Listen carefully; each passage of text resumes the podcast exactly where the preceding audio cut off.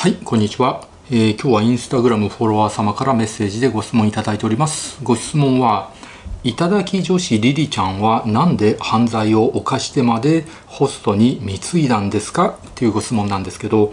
まあいただき女子リリちゃんですよね。えー、まあ連日ねニュースでやってて話題になってるわけなんですけれどネット上でも話題になってるんですけどまあ頂き女子リリちゃんについてのまあコメントとかねメッセージとか多いんでまあ今日はね頂き女子リリちゃんについてお話しさせていただこうと思うんですけど、まあ、知らない人のためにですね簡単に説明させていただきますとまあ渡辺舞被告ですね25歳の女性なんですけれどまあ複数のね男性を騙して現金をえー、奪ってきたんですね。でしかもね自分自身がそうやって騙してね、まあ、詐欺行為で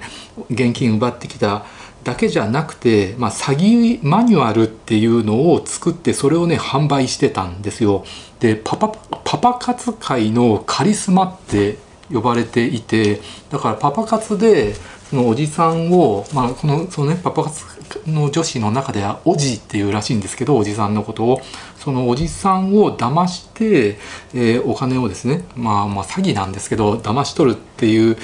ののカリスマだったんですよ。でその詐欺マニュアルを販売して、えー、1993万円の収入があったわけなんですよ。で、まあ、それに対しては詐欺の手助けをした罪に問われて、まあ、先日初公判があったわけですね、まあ、詐欺幇助の罪ですね。で、まあ、12月にはその渡辺舞被告自身が50歳の男性から3800万円ぐらいをね騙し取った罪について審理される予定だということで、まあ、騙し取ったお金は総額でね3億円ぐらいだろうって言われてるんですね。で数十人の男性から騙し取ったんですけれどあとは54歳の男性から5000万円騙し取ったということなんですよね。でまあそのままた別の事件なんですけどさっきの3800万円とは別の人だと思うんですけどそれに関してはまあ、専門学校に通っていた頃にアパレル会社を立ち上げたんですよってね言ったらしいんですよね。でだけど失敗しちゃってで借金があるからお金欲しいって言ってで、まあ、5,000万円騙し取ったっていうことなんですよ。で逮捕時の資産は、まあ、ほぼゼロっていう報道があったんだけどまた別の報道だとね別の情報だと取り調べで1億6500万円が口座に残っているっていう話もあるんで、まあ、お金が残っていればですね詐欺の被害者の方にもですね戻ってくる可能性はあるわけなんですけどまあいずれにせよ3億円ってすごい額なわけなんですよね。でそのリーちゃんなんですけれど渡辺舞被告もともとですねホストに貢ぐために風俗で働いていたんですよね。でその風俗のお客さんにいろいろ援助を求めたらそれが成功したんですよ。でまあ嘘をついてあの純粋な男性からですね、まあ、純粋かどうかわからないんですけれどお金を騙し取るっていうことをですね覚えて、まあ、それを繰り返すようになったと。最初は風俗でそういう行為をやってたみたいなんだけど、まあ、その後はまあマッチングアピルアプリでその男性をね、えーまあのー、見つけてですねその男性から騙し取るってことを繰り返してたみたいですね。でその詐欺マニュアルっていうのをですねちょっと見てみると、えー、金を引っ張りやすいおじの特徴っていうのがあってねそれ読むと寂しがりや孤独を感じている、えー、特に趣味もなく生きる意味を見いだせていない。人に頼られたことがない。女絡みが少なく恋愛をあまりしたことがない。借金経験があり金銭管理は得意ではないとか書いてあるんですよね。まあ要するにモテない男性なんですよね。まあ、モテない男性だと女性経験がえー、ほとんどないあるいは少ないのでまあ騙されやすいんですよね。逆にモテる男性っていうのは騙されにくいですね。まあやっぱりイケメンでね女性の扱いが上手とか、えー、トークがうまいとかだったらまあ恋愛経験もあるし女性の方から告白されたりとかすることもあるしまあ過去にちょこっと騙されて痛い目に一回会ってるとかねそういうモテる男性とかもいるわけなので女性経験が豊富なねモテる男性の方が当然、えー、騙されないわけですよ、うん、騙そうと思っても騙せないうん、ででもその、まあ、女性から告白されることも、まあ、まあないだろうって思われる男性、うん、あるいは今まで女性と付き合ったことがないだろうって思われるようなあんまりモテない男性の方が、まあ、当然騙しやすいわけですよね。やっぱり外見的にもねあとトークとかあと女性の扱いが上手じゃないとかモテない男性っていうのはですね、まあ、女性に優しくされるっていう経験がね、まあ、ほとんどない人が多いんですよ。なので女性に優しくされたことない人が優しくされると大抵そのモテない男性っていうのは優しくしてくれた女性を好きになるんですよ。でまあリリーちゃんも、まあ、そこそこ可愛いんですよ。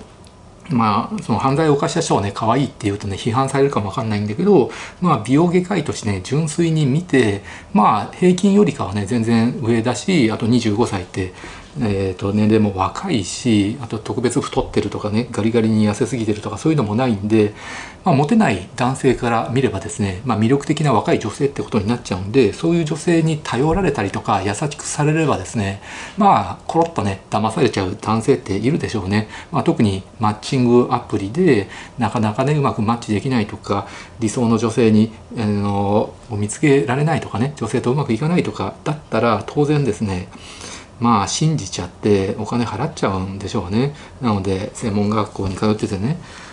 頃にあのアパレル会社立ち上げて失敗して借金があるの助けてって言われればですね。まあその信じたい気持ちになっちゃうんです。それが嘘だ嘘だったとしても嘘かもしれないって頭の中にあってもだけどそれは嘘だとは思いたくない。リーちゃんは本気で僕のことを頼ってるって、えー、思っちゃってあのー信じちゃうんでしょうね騙されてるっていうのにうすうす気づいてる人もいるかもわかんないんだけどやっぱり信じちゃってねお金払っちゃうってことがあるんじゃないかなって思います。まあ、この、ね、リリちゃんね渡辺麻衣被告の行動って本当に許せないことなんですけど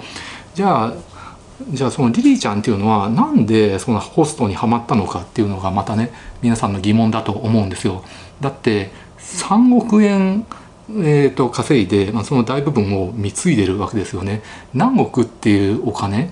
まあ、普通そのホストとかにね貢がないですよ普通の女性だったら。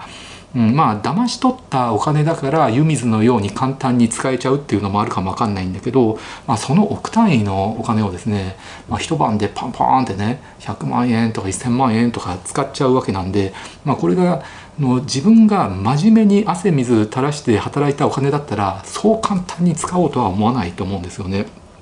うん、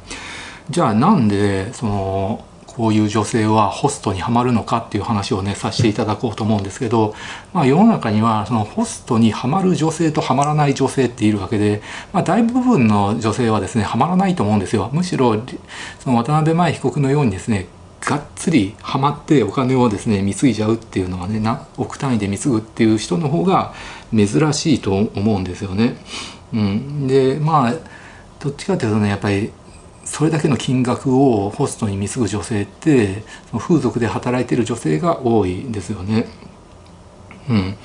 でまあそんなに水がないはまらない女性っていうのもいるんだけれど、まあ、例えばそのホストクラブって初回が1時間2,000円とかね、まあ、2時間4,000円とかってすごい安いんですよね。だから最初は誰でも初回行ってでその時にはすごい楽しいってなるとそこからハマる女性もいるしああこんなもんかホストって大して面白くないなって思ってハマらない女性もいるわけなんですけれど、まあ、まずホストと遊んでホストとトークしてちやほやされて楽しいって感じる人楽しくないって感じる人いるわけであってそのホスト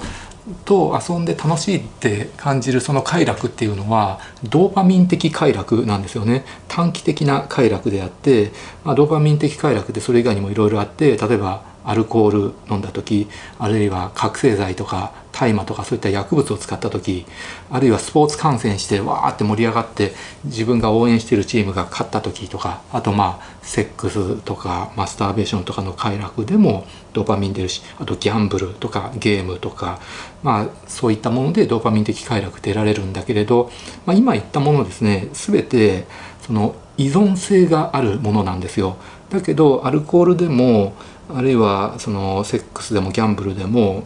薬物でも依存する人としない人っているんですよね。やっぱり依存する人ってねそれにバシッと脳がはまっちゃうんですよ。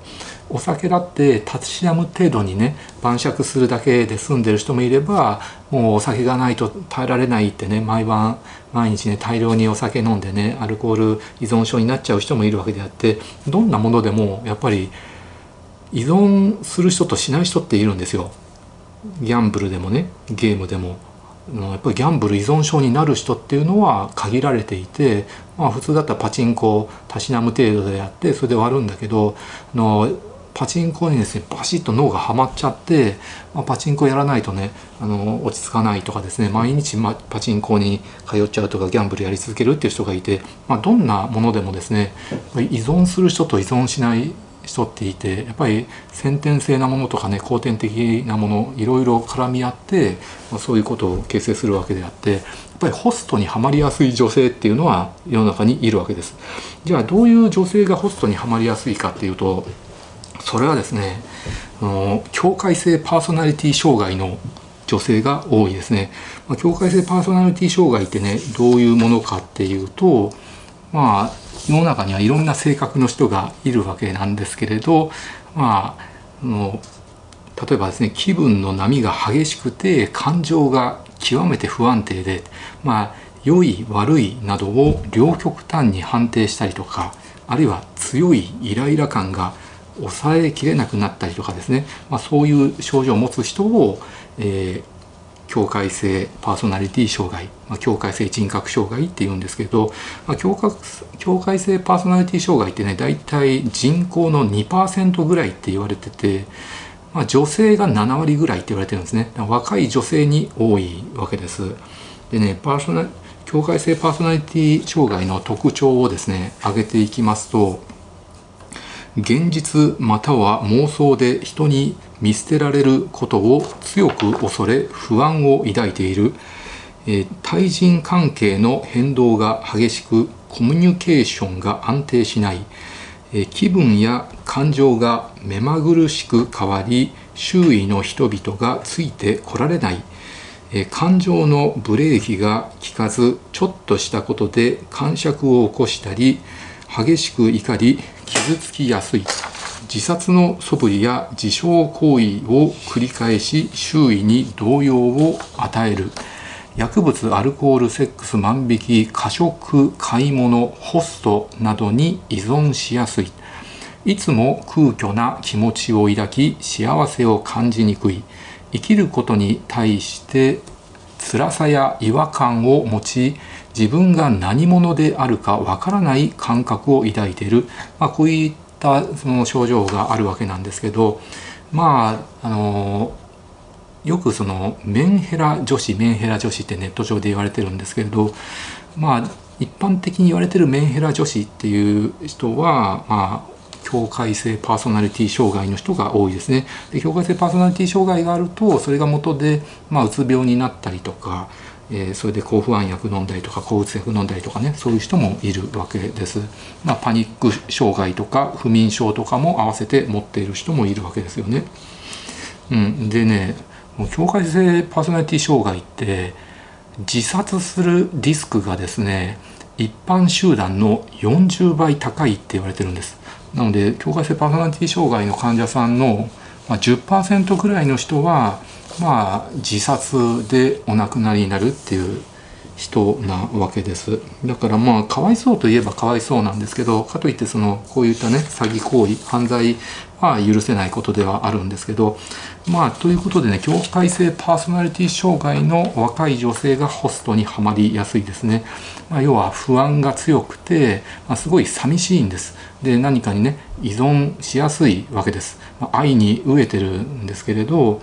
まあ、やっぱりそういったね境界性パーソナリティ障害の若い女性って、まあ、ちょっとわがままだったりとか気分屋だったりとか感情の波がね激しかったりとかしてまあ普通の人からすると面倒くさいなってえ思われちゃうことがあるわけですよね。なのでなかなかその境界性パーソナリティ障害の女性をですねその包み込んでくれて優しくしてくれる人ってのいなかったりとかするんですよね。まあ、中にはその親とか兄弟とか友達とかでねすごく優しくしてくれる人もいるかもわかんないんだけどやっぱり面倒くさいなと思ってあんまり深く付き合いたくないなと思ってねその敬遠敬遠っていうかその突き放されちゃって自分もですね愛を自分の愛を受け止めてくれる人がね見つからなかったりとかするわけですよ。だけど本人はすごい寂しいし不安が強いし愛に飢えてるんですよね。だけどホストっていうのはお金さえ払えば自分にすごく優しくしてくれるんですよ。それはホストは、ね、商売でやってるんでね、まあ、仕事でやってるんで当然ね高いお金を払えば太客になってすごく優しくしてくれるわけです。でなおかつホストっていうのは女性の扱いがですねすごいうまいわけですね。でまあホストはホストのマニュアルっていうのがあってそういうそのメンタルヘルス系の女子を依存させるのがまたうまいわけです。うんまあ、ホストはそのその結局頂き女子のマニュアルそれはおじさんから貢がせるマニュアルっていうのがあるわけですおじさんを騙して依存させてお金を払わせるマニュアルっていうのがあるんだけどホストにはホストのそういうメンタルヘルス系女子を、えー、何ですか、まあ、ちょっと騙したりまあね、気持ちいいセリフあのかっこいいセリフ吐いてで依存させてお金を貢がせるっていう、まあ、マニュアル、まあ、そういうしっかりとしたねマニュアル本があるわけじゃないと思うんだけど、まあ、そういうマニュアルがあってそういうもうつわもののホストの中では自分の頭の中にしっかり入っててそれを語り継いだりとかしてるわけですよね。